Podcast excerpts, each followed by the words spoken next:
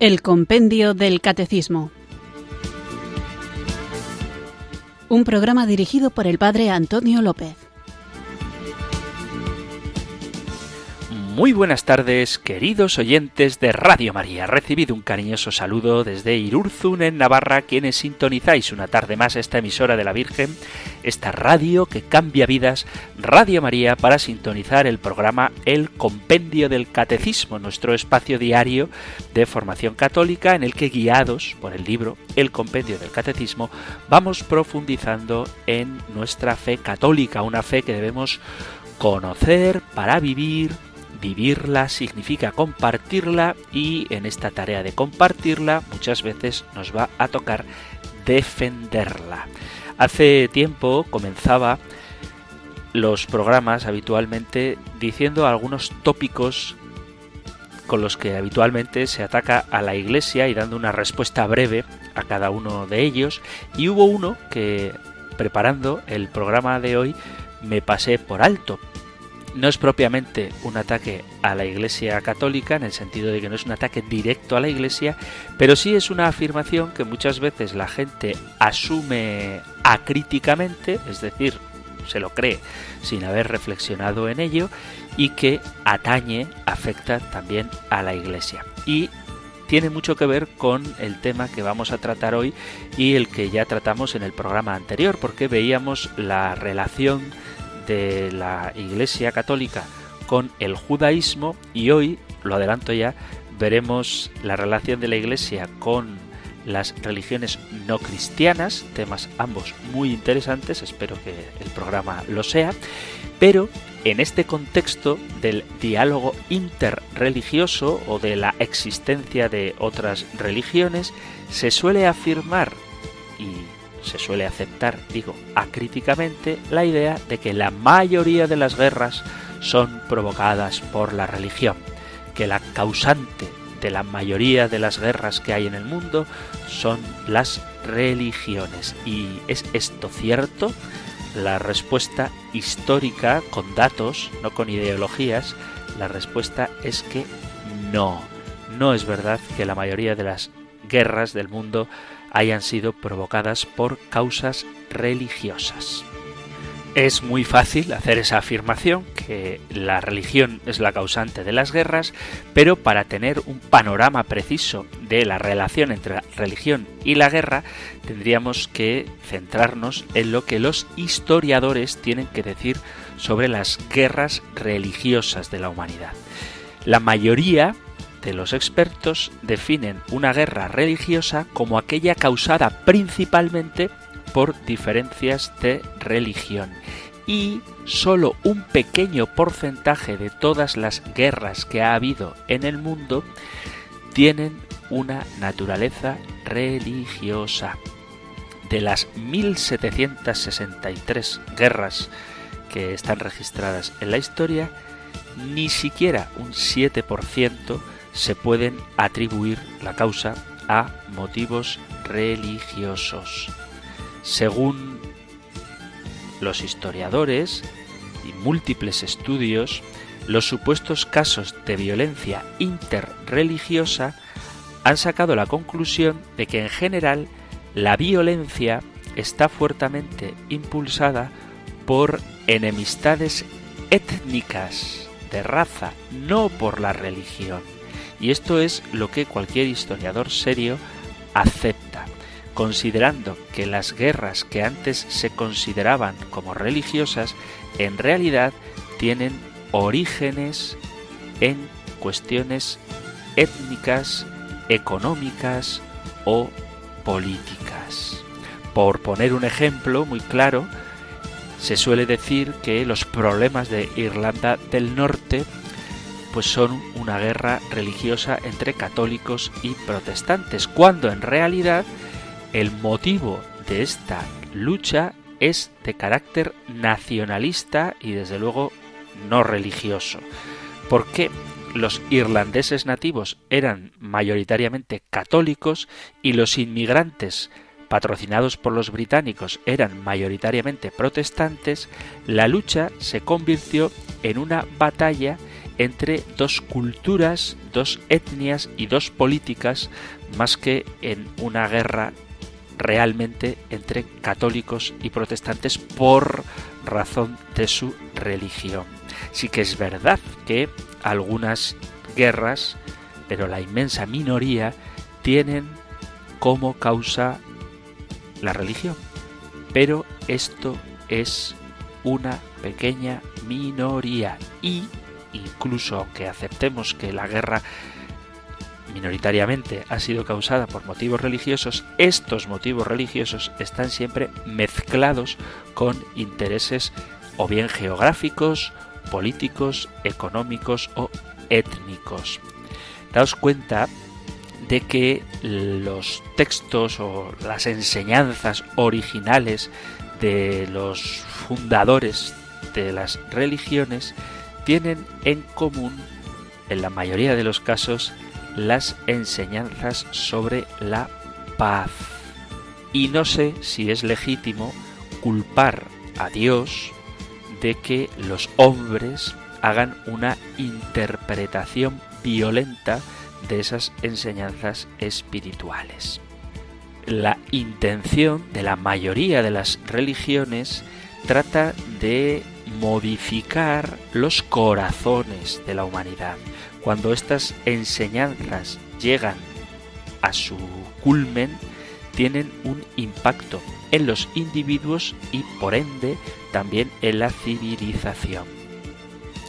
La mayoría de las guerras ocurren cuando gobernantes corruptos o dictadores autoritarios o partidos políticos utilizan el nombre de la religión para justificar sus acciones hostiles y usan el sentimiento religioso humano para manipular el apoyo de las masas. En todas las religiones, en todas las religiones existen líderes espirituales que promueven la paz sosteniéndose en los textos o en las enseñanzas de su propia religión. Por lo tanto, no se puede afirmar seriamente que las religiones son causa de guerra o de conflicto. Otra cosa es, y esto sí que es para tomárnoslo en serio, que haya quien para defender sus intereses utilice la religión como herramienta de manipulación. Pero las religiones, todas las religiones, en sí mismas no mueven a la violencia. Y vuelvo a repetir, si alguien se toma la molestia de estudiar cuáles son las causas originales que han provocado las diversas guerras en el mundo, va a comprobar cómo en muy pocas de ellas es la religión quien la ha provocado. Quiero decir con esto que el hecho de que alguien invoque el nombre de Dios en una guerra no significa que esa guerra sea religiosa. Así, por dar algunos datos extraídos de la Enciclopedia de la Guerra que existe, de las 1763 guerras que están registradas, 123 son de origen religioso. Antes del protestantismo, 10 guerras. Guerras en la que se implicaban cristianos, católicos y protestantes, 33. Guerras entre cristianos y musulmanes, 48. Y guerras entre cristianos y paganos, solamente tres.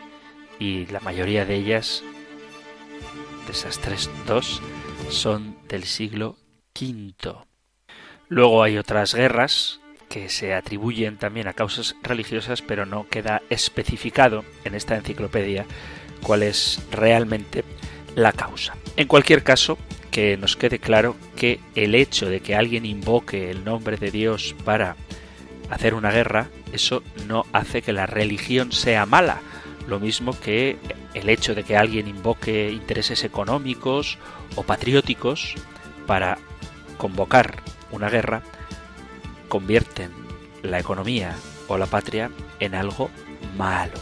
De todas maneras, no es la religión la causa mayoritaria de las guerras del mundo, así que cuando alguien nos diga esto, no lo aceptemos resignadamente, sino que defendamos la verdad con caridad.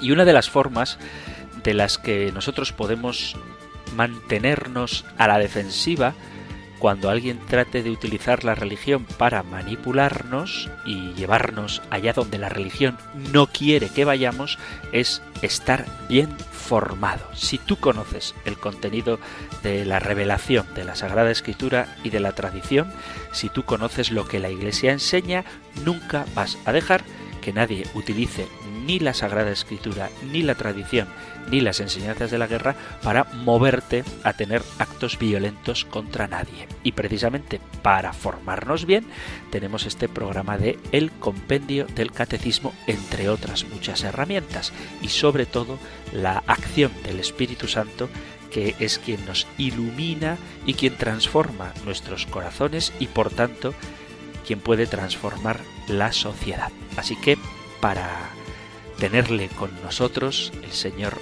nos lo regala, pero es importante que seamos conscientes de cuánto le necesitamos al Espíritu Santo. Por eso ahora todos juntos le invocamos con fe.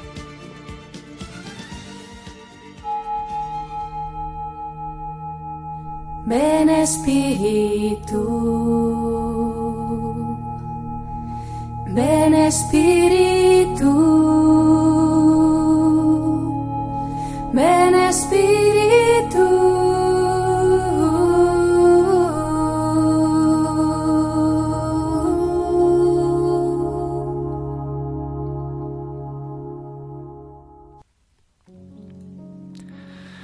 Dios omnipotente y misericordioso, Señor del universo y de la historia humana.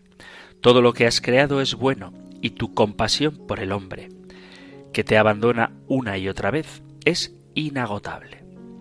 Venimos hoy a implorarte que ampares al mundo y a sus habitantes con la paz, alejando de él el destructivo oleaje del terrorismo, restaurando la amistad y derramando en los corazones de tus criaturas el don de la confianza y la prontitud para perdonar.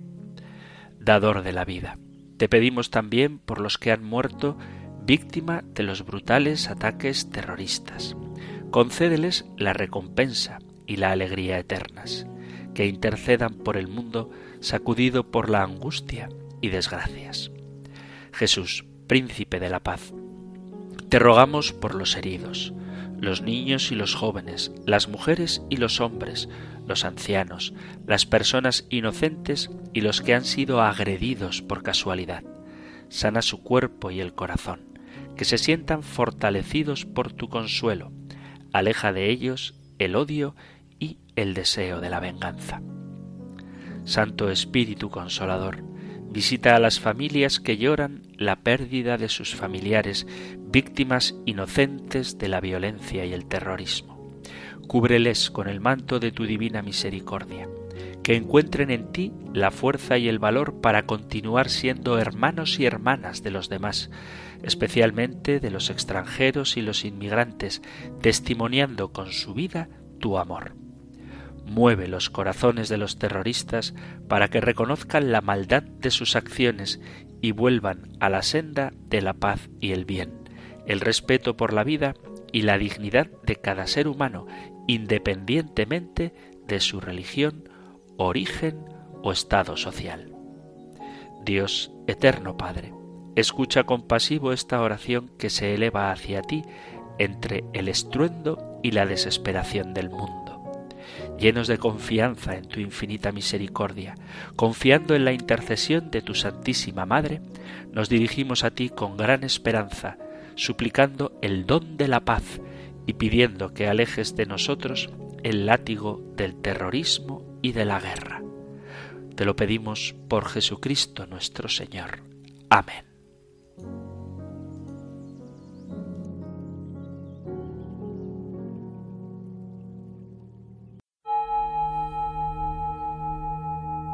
Ven Espíritu,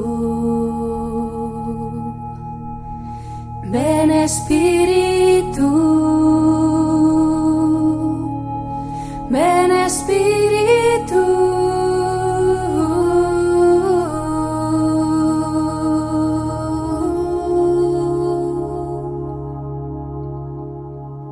Después de esta larga introducción ya sabéis de qué vamos a hablar hoy, pero por si acaso queda alguna duda, pues voy a poner un poco el contexto de lo que estamos viendo en el compendio del catecismo y estamos en el artículo de nuestro credo, creo en la Santa Iglesia Católica, y estábamos viendo que la Iglesia es católica en el sentido de que es universal, que católico no es el nombre de la Iglesia, sino una de sus notas, y también veíamos cómo esa Iglesia universal se concreta en comunidades que están situadas geográficamente en un punto determinado del mundo y en ese sentido como la iglesia particular es la iglesia católica o como es católica toda iglesia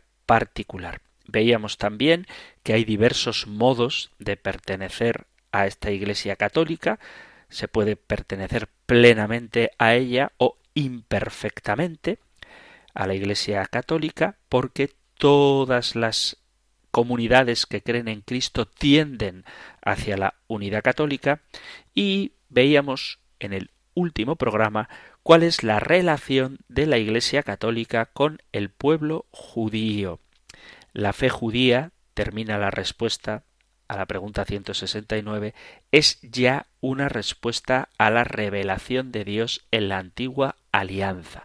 Pero la revelación de Dios en la antigua alianza es una revelación parcial que va preparando el camino a la revelación plena que llevará a culmen Jesucristo y que sigue manteniéndose en la Iglesia católica. Después de ver que realmente podemos llamar a nuestros hermanos judíos hermanos mayores, porque han aceptado la revelación de Dios, aunque no plenamente, ellos están aguardando al que ya ha venido, que es el Mesías, Jesucristo. Bueno, pues después de ver esto, vamos allá con la siguiente pregunta que podéis encontrar en el Catecismo Mayor en los puntos 841 al 845. Nosotros escuchamos ahora la pregunta número 170 del compendio del Catecismo. Número 170. ¿Qué vínculo existe entre la Iglesia católica y las religiones no cristianas. El vínculo entre la Iglesia católica y las religiones no cristianas proviene, ante todo, del origen y el fin comunes de todo el género humano. La Iglesia católica reconoce que cuanto de bueno y verdadero se encuentra en las otras religiones viene de Dios, es reflejo de su verdad, puede preparar para la acogida del Evangelio y conducir hacia la unidad de la humanidad en la Iglesia de Cristo.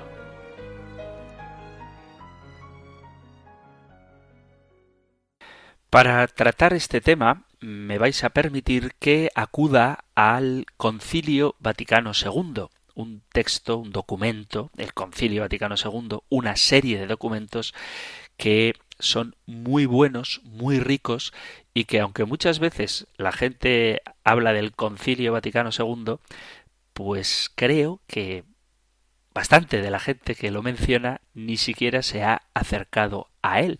Y por eso, para saber qué dice el Concilio Vaticano II, me vais a permitir que lea la declaración Nostra Aetate sobre las relaciones de la Iglesia con las religiones no cristianas. Como es un texto bastante breve, voy a leerlo completo. Así que dice así la declaración Nostra Aetate del Concilio Vaticano II sobre las relaciones de la Iglesia con las religiones no cristianas.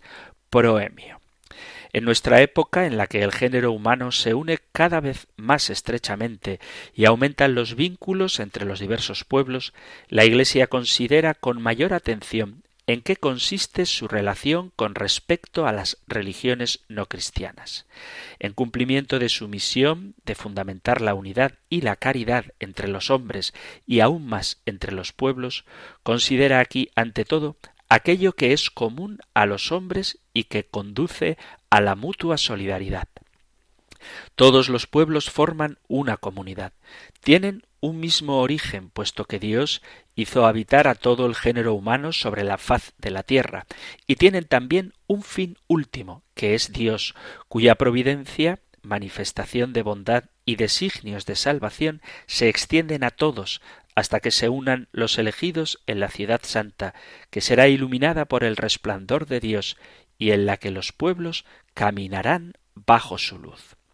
Los hombres esperan de las diversas religiones la respuesta a los enigmas recónditos de la condición humana que hoy como ayer promueven íntimamente su corazón. ¿Qué es el hombre? ¿Cuál es el sentido y el fin de nuestra vida?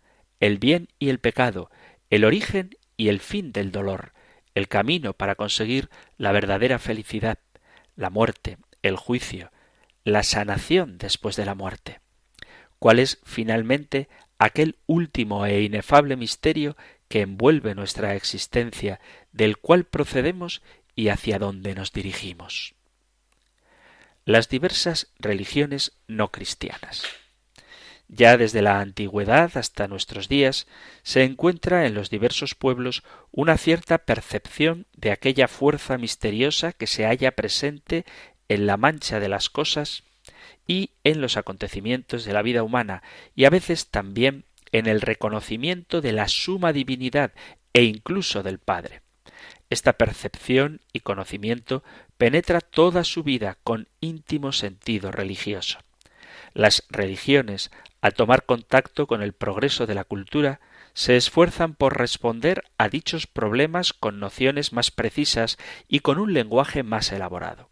Así, en el hinduismo, los hombres investigan el misterio divino y lo expresan mediante la inagotable fecundidad de los mitos y con los penetrantes esfuerzos de la filosofía, y buscan la liberación de las angustias de nuestra condición mediante las modalidades de la vida ascética a través de profunda meditación, o bien buscando refugio en Dios con amor y confianza. En el budismo, según sus varias formas, se reconoce la insuficiencia radical de este mundo mudable y se enseña el camino por el que los hombres, con espíritu devoto y confiado, pueden adquirir el estado de perfecta liberación o la suprema iluminación por sus propios esfuerzos apoyados con el auxilio superior. Así también las demás religiones que se encuentran en el mundo se esfuerzan por responder de varias maneras a la inquietud del corazón humano, proponiendo caminos, es decir, doctrinas, normas de vida y ritos sagrados. La Iglesia católica no rechaza nada de lo que en estas religiones hay de santo y verdadero. Considera con sincero respeto los modos de obrar y de vivir, los preceptos y doctrinas que, por más que discrepen en mucho de lo que profesa y enseña, no pocas veces reflejan un destello de aquella verdad que ilumina a todos los hombres. Anuncia y tiene la obligación de anunciar constantemente a Cristo, que es el camino, la verdad y la vida, en quien los hombres encuentran la plenitud de la vida religiosa y en quien Dios reconcilió consigo todas las cosas. Por consiguiente, exhorta a sus hijos a que con prudencia y caridad, mediante el diálogo y colaboración con los adeptos de otras religiones, dando testimonio de fe y vida cristiana, reconozcan, guarden y promuevan aquellos bienes espirituales y morales, así como los valores socioculturales que en ellos existen. La religión del Islam la Iglesia mira también con aprecio a los musulmanes que adoran al único Dios, viviente y subsistente, misericordioso y todopoderoso, creador del cielo y de la tierra, que habló a los hombres, a cuyos ocultos designios procuran someterse con toda el alma como se sometió a Dios Abraham, a quien la fe islámica mira con complacencia. Veneran a Jesús como profeta, aunque no lo reconocen como Dios honran a María, su madre virginal, y a veces también la invocan devotamente. Esperan además el día del juicio. Por ello aprecian además el día del juicio, cuando Dios remunerará a todos los hombres resucitados. Por tanto, aprecian la vida moral y honran a Dios sobre todo con la oración, las limosnas y el ayuno. Si en el transcurso de los siglos surgieron no pocas desavenencias y enemistades entre cristianos y musulmanes, el Sagrado Concilio exhorta a todos a que, olvidando lo pasado, procuren y promuevan unidos la justicia social, los bienes morales, la paz y la libertad para todos los hombres.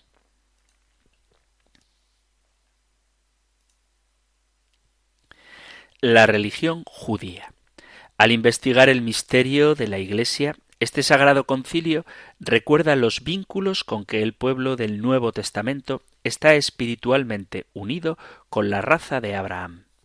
Pues la Iglesia de Cristo reconoce que los comienzos de su fe y de su elección se encuentran ya en los patriarcas, en Moisés y los profetas, conforme al misterio salvífico de Dios.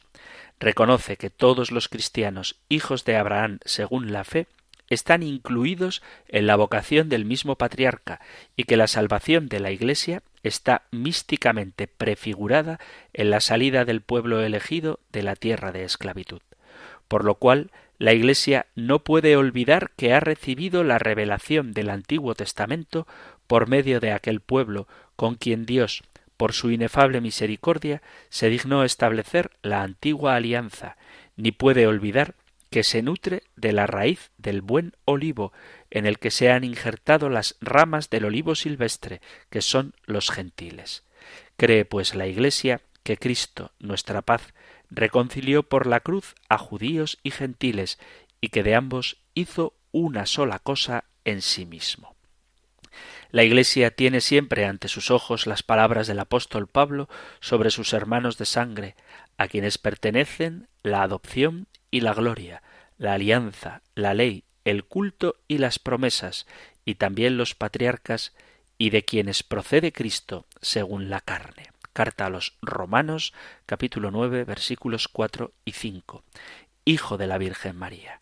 Recuerda también que los apóstoles, fundamentos y columnas de la Iglesia, nacieron del pueblo judío, así como muchísimos de aquellos primeros discípulos que anunciaron al mundo el Evangelio de Cristo. Como afirma la Sagrada Escritura, Jerusalén no conoció el tiempo de su visita. Gran parte de los judíos no aceptaron el Evangelio e incluso no pocos se opusieron a su difusión. No obstante, según el apóstol, los judíos son todavía muy amados de Dios a causa de sus padres, porque Dios no se arrepiente de sus dones y de su vocación. La Iglesia, juntamente con los profetas y el mismo apóstol, espera el día que sólo Dios conoce, en que todos los pueblos invocarán al Señor con una sola voz y le servirán como un solo hombre. Como es, por consiguiente, tan grande el patrimonio espiritual común a cristianos y judíos, este sagrado concilio quiere fomentar y recomendar el mutuo conocimiento y aprecio entre ellos, que se consigue, sobre todo, por medio de los estudios bíblicos y teológicos y con el diálogo fraterno. Aunque las autoridades de los judíos con sus seguidores reclamaron la muerte de Cristo, sin embargo, lo que en su pasión se hizo no puede ser imputado ni indistintamente a todos los judíos que entonces vivían ni a los judíos de hoy.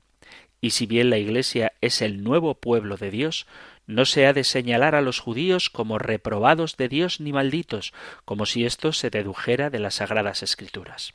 Por consiguiente, procuren todos no enseñar nada que no esté conforme con la verdad evangélica y con el Espíritu de Cristo, ni en la catequesis ni en la predicación de la palabra de Dios. Además, la Iglesia que reprueba cualquier persecución contra los hombres, consciente del patrimonio común con los judíos, e impulsada no por razones políticas, sino por la religiosa caridad evangélica, deplora los odios, persecuciones y manifestaciones de antisemitismo de cualquier tiempo y persona contra los judíos. Por lo demás, Cristo, como siempre lo ha profesado y profesa la Iglesia, abrazó voluntariamente y movido por inmensa caridad su pasión y muerte por los pecados de todos los hombres, para que todos consigan la salvación. Es pues deber de la Iglesia, en su predicación, el anunciar la cruz de Cristo como signo del amor universal de Dios y como fuente de toda gracia. La fraternidad universal excluye toda discriminación. No podemos invocar a Dios Padre de todos si nos negamos a conducirnos fraternalmente con algunos hombres creados a imagen de Dios. La relación con el hombre para con Dios Padre y con los demás hombres sus hermanos están de tal forma unidas que, como dice la Escritura, el que no ama no ha conocido a Dios. Primera carta del apóstol San Juan, capítulo 4, versículo 8. Así se elimina el fundamento de toda teoría o práctica que introduce discriminación entre los hombres y entre los pueblos en lo que toca a la dignidad humana y a los derechos que de ella dimanan. La Iglesia, por consiguiente, reprueba como ajena al Espíritu de Cristo cualquier discriminación o vejación realizada por motivos de raza o color, de condición o religión. Por esto el Sagrado Concilio, siguiendo las huellas de los santos apóstoles Pedro y Pablo, ruega ardientemente a los fieles que, observando en medio de las naciones una conducta ejemplar, si es posible, en cuanto de ellos depende, tengan paz con todos los hombres, para que sean verdaderamente hijos del Padre que está en los cielos. Todas y cada una de las cosas contenidas en esta declaración han obtenido el beneplácito de los padres del Sacrosanto Concilio, y nos, en virtud de la potestad apostólica recibida de Cristo, juntamente con los venerables padres, las aprobamos, decretamos y establecemos en el Espíritu Santo, y mandamos que lo así decidido conciliarmente sea promulgado para gloria de Dios. Hasta aquí la declaración del Concilio Vaticano II Nostra Aetate sobre las relaciones de la Iglesia con las religiones no cristianas. Esto es lo que dice el Concilio Vaticano II sobre las religiones, habla del hinduismo y del budismo, habla largamente del judaísmo y del islam. Y en definitiva, que quede claro que la actitud del cristiano con respecto a los miembros de las demás religiones es siempre de acogida, de respeto de todo lo bueno y verdadero que hay en las demás religiones, pero sin que esto obste para predicar la plenitud de la revelación, la plenitud de la salvación que nos trae Jesucristo. Vamos a hacer ahora una pequeña pausa musical antes de continuar con nuestro programa.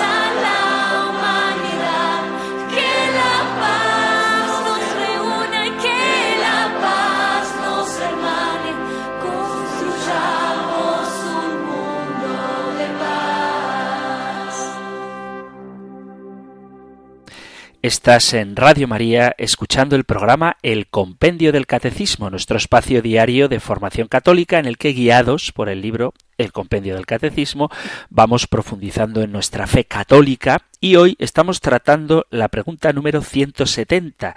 ¿Qué vínculo existe entre la Iglesia católica y las religiones no cristianas?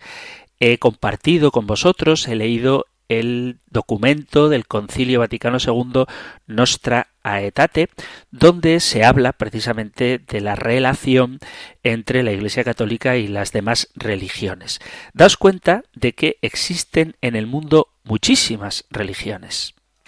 En el mundo existen unas 4.200 religiones y, aunque es cierto que el 75% de la población del mundo se separa, se divide, digamos, entre el cristianismo, el islam, el hinduismo y el budismo, hay, como digo, 4.200 religiones. ¿Cuál es la actitud que tiene que tener un cristiano con respecto a las otras religiones?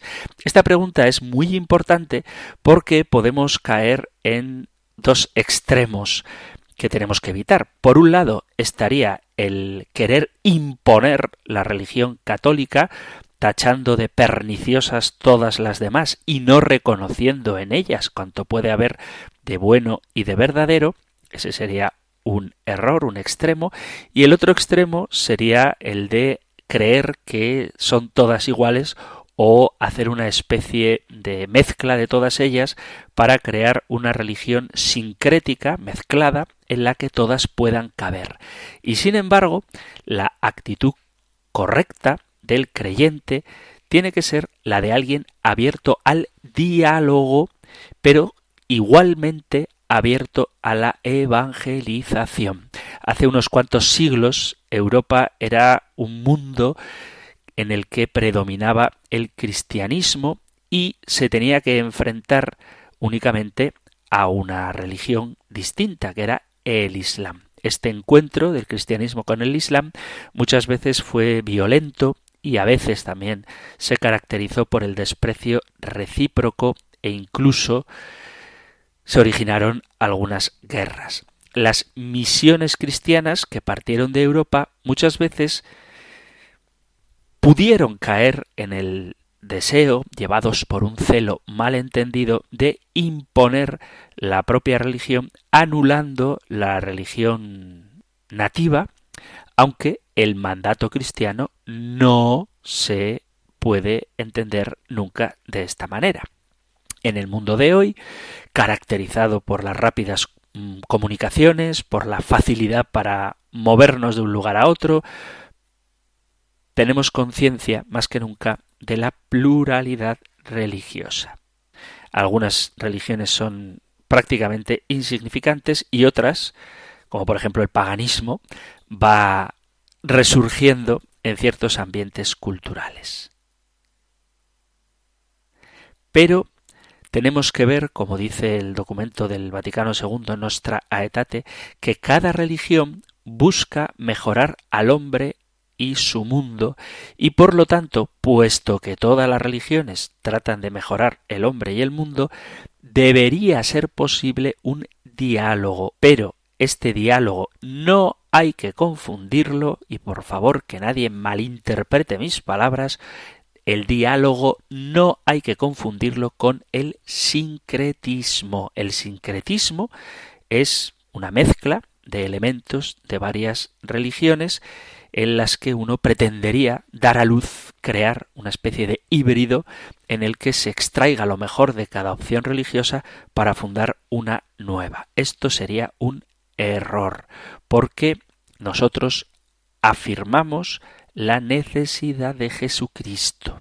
Esta idea del sincretismo religioso está muy presente en lo que hoy conocemos como la nueva era, pero no es un invento contemporáneo, sino que ya Rousseau, este personaje del siglo XVIII, pretendía hacer algo así, acogiendo los elementos comunes de las distintas religiones, despojándolos del aspecto de revelación sobrenatural y quedarse con los aspectos puramente morales, por ejemplo el amor al prójimo. Más tarde, también otro personaje importante, Carl Jung, un psicólogo, encontró que en el interior del hombre hay elementos que confirman que la religión es indispensable porque responde a algunas exigencias fundamentales del espíritu humano. Y por eso sacó la conclusión de que todas las religiones son verdaderas en la medida en que responden a estas exigencias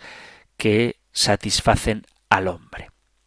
No faltan también en la actualidad los que pretenden llegar a unificar todas las religiones. De hecho, esa afirmación, todas las religiones son iguales, no son más que un fallido intento de la buena voluntad de querer conciliar las cosas diciendo que al final son todas lo mismo, para evitar disputas o peleas.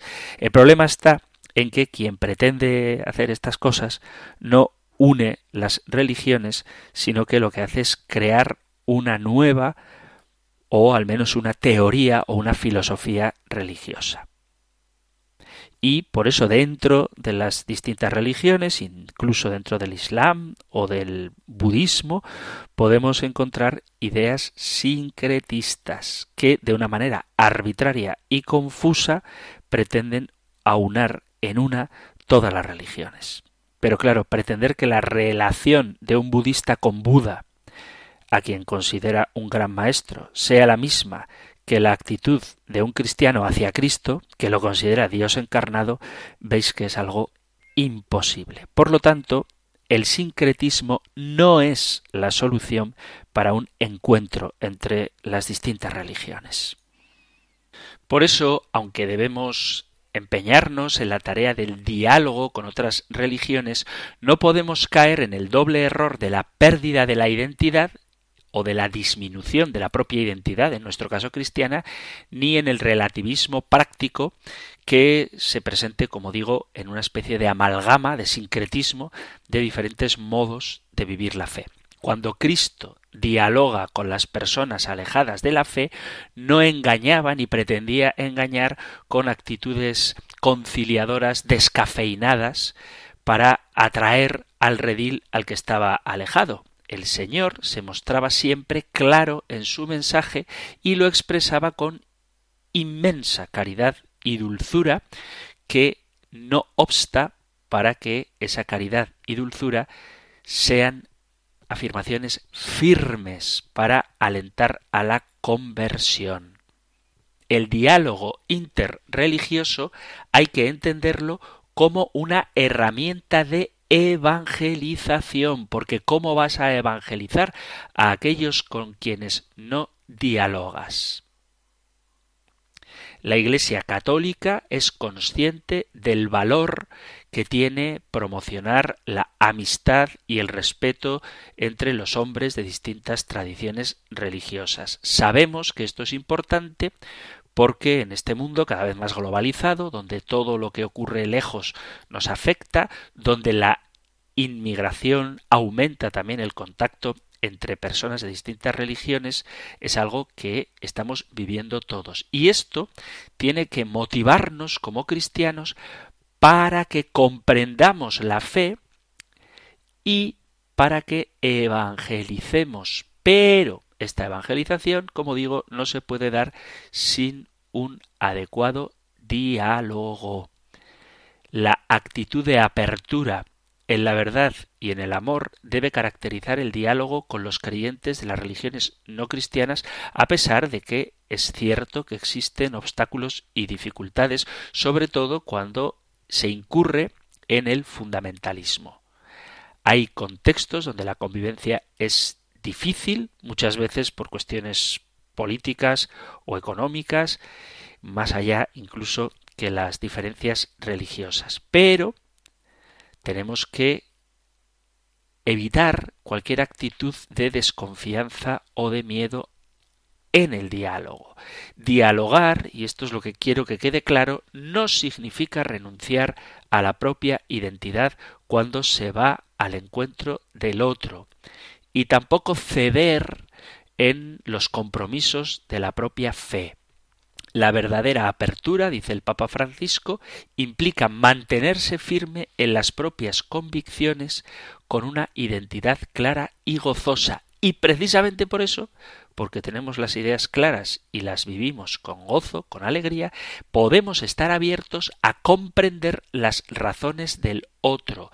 Comprender al otro no significa darle la razón, simplemente significa ser capaz de relacionarnos de manera respetuosa y teniendo en cuenta que el que es distinto que yo me puede aportar algo de crecimiento, sobre todo crecimiento en la fraternidad y en el testimonio. Hay muchas cosas de otras religiones que nosotros podemos aprender.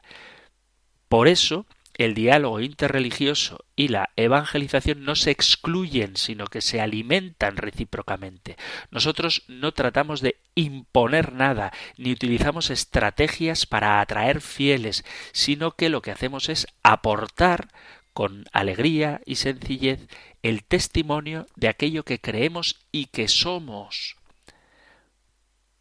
Si dejamos de lado lo que creemos, estamos fingiendo, estamos mintiendo y estamos renunciando a lo que es más querido para nosotros. Y si yo miento en la relación con el que es distinto a mí, no podré tener una verdadera amistad con él. Se puede hablar de una falsa fraternidad si para no discutir, negamos las diferencias. Sin embargo, como somos discípulos de Jesucristo, tenemos que esforzarnos por vencer el miedo y ser nosotros quien esté dispuesto a dar el primer paso para no dejarnos desanimar ante las dificultades o las incomprensiones. El diálogo entre personas de distintas religiones sirven, entre otras cosas, para superar el miedo. El miedo a las otras religiones que puede traducirse en miedo a las religiones en general.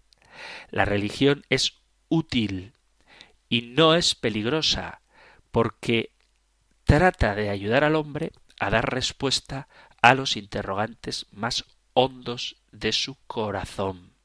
Es un error creer que hay que ocultar la pertenencia a nuestra propia religión para buscar un espacio neutro donde dejemos de lado las referencias a la trascendencia. No hay ni que ocultar la propia condición, ni tampoco que imponerla. Para que haya conversión, ha de hacerse desde el respeto y el amor a la otra persona respetando también sus convicciones, pero teniendo el valor para ir al encuentro del otro con lo que yo soy. Y en este contexto es donde se entienden unas palabras del Papa Francisco, que en realidad ya había dicho el Papa Benedicto XVI, que generaron cierta polémica cuando el Santo Padre dijo que la Iglesia no crece por proselitismo.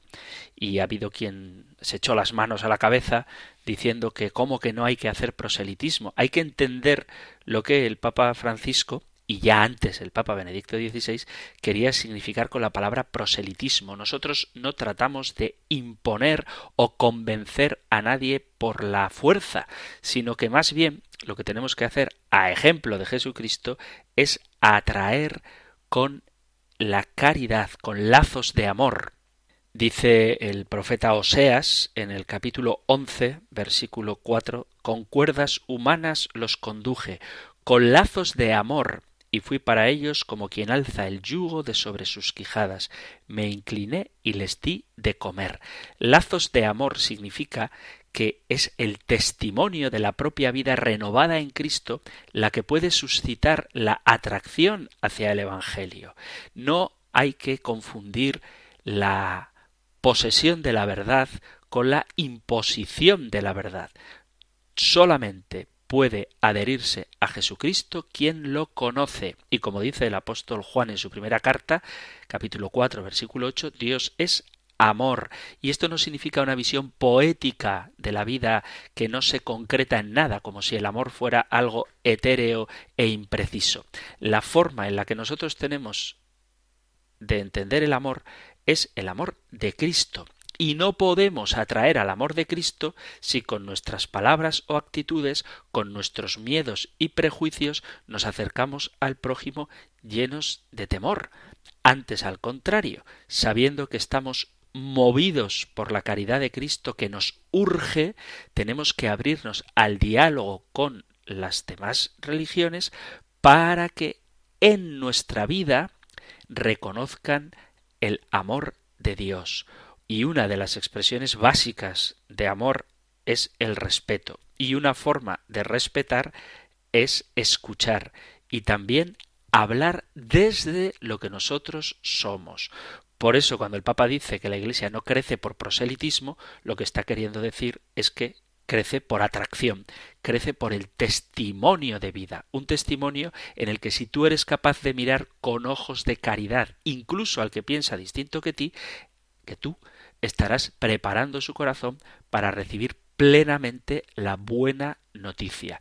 Cuando el hombre busca sinceramente a Dios, se encuentra con él. Cuando el hombre busca sinceramente a Dios, se encuentra con Cristo. Pero para eso hay que hablarle de Cristo adecuadamente, sin soberbia, sin imposición y sin miedo, con humildad, con diálogo, con caridad, sabiendo concediendo a nuestro interlocutor de otra religión la buena intención, su sinceridad a la hora de buscar la verdad. Que vuelvo a repetir, el que busca sinceramente la verdad, la encuentra. Por eso la Iglesia, la Iglesia católica, respeta las distintas opciones religiosas porque es consciente de que sólo Jesucristo puede saciar los anhelos más hondos del corazón del hombre y por eso no cierra las puertas al encuentro con él. Y esa puerta abierta se llama diálogo, que no es ni renuncia a la propia identidad, ni sincretismo, sino verdad en la caridad y la caridad en la verdad. Queridos amigos, queridos oyentes, ha terminado el tiempo para el programa de hoy. Es un tema muy interesante, pero sobre todo eso, que no confundamos que la Iglesia habla de diálogo con el diálogo similar al sincretismo. Eso no es lo que la Iglesia enseña. Lo que sí enseña es que no hay que imponer, sino que hay que estar abierto a reconocer todo lo que hay de bueno y verdadero en las demás religiones para que sostenidos en aquello, aquello que es bueno y verdadero, podamos caminar juntos hacia la plenitud de la verdad que encontramos solo en Jesucristo. De todas maneras, si hay algo más que queráis matizar, algo que no haya quedado claro, alguna pregunta que queráis formular, sabéis que Radio María pone a vuestra disposición el correo electrónico compendio arroba radiomaria.es, compendio arroba radiomaria.es y el número de teléfono para WhatsApp 668 594 383 donde podéis hacer vuestros comentarios, sugerencias, preguntas, testimonios, aclaraciones, todo lo que queráis compartir comparto ahora con vosotros la bendición del Señor. El Señor te bendiga y te guarde, el Señor ilumine su rostro sobre ti y te conceda su favor, el Señor te muestre su rostro y te conceda la paz. Muchísimas gracias por estar ahí, gracias por escuchar el compendio del catecismo y si queréis volveremos a encontrarnos en un próximo programa. Un fuerte abrazo.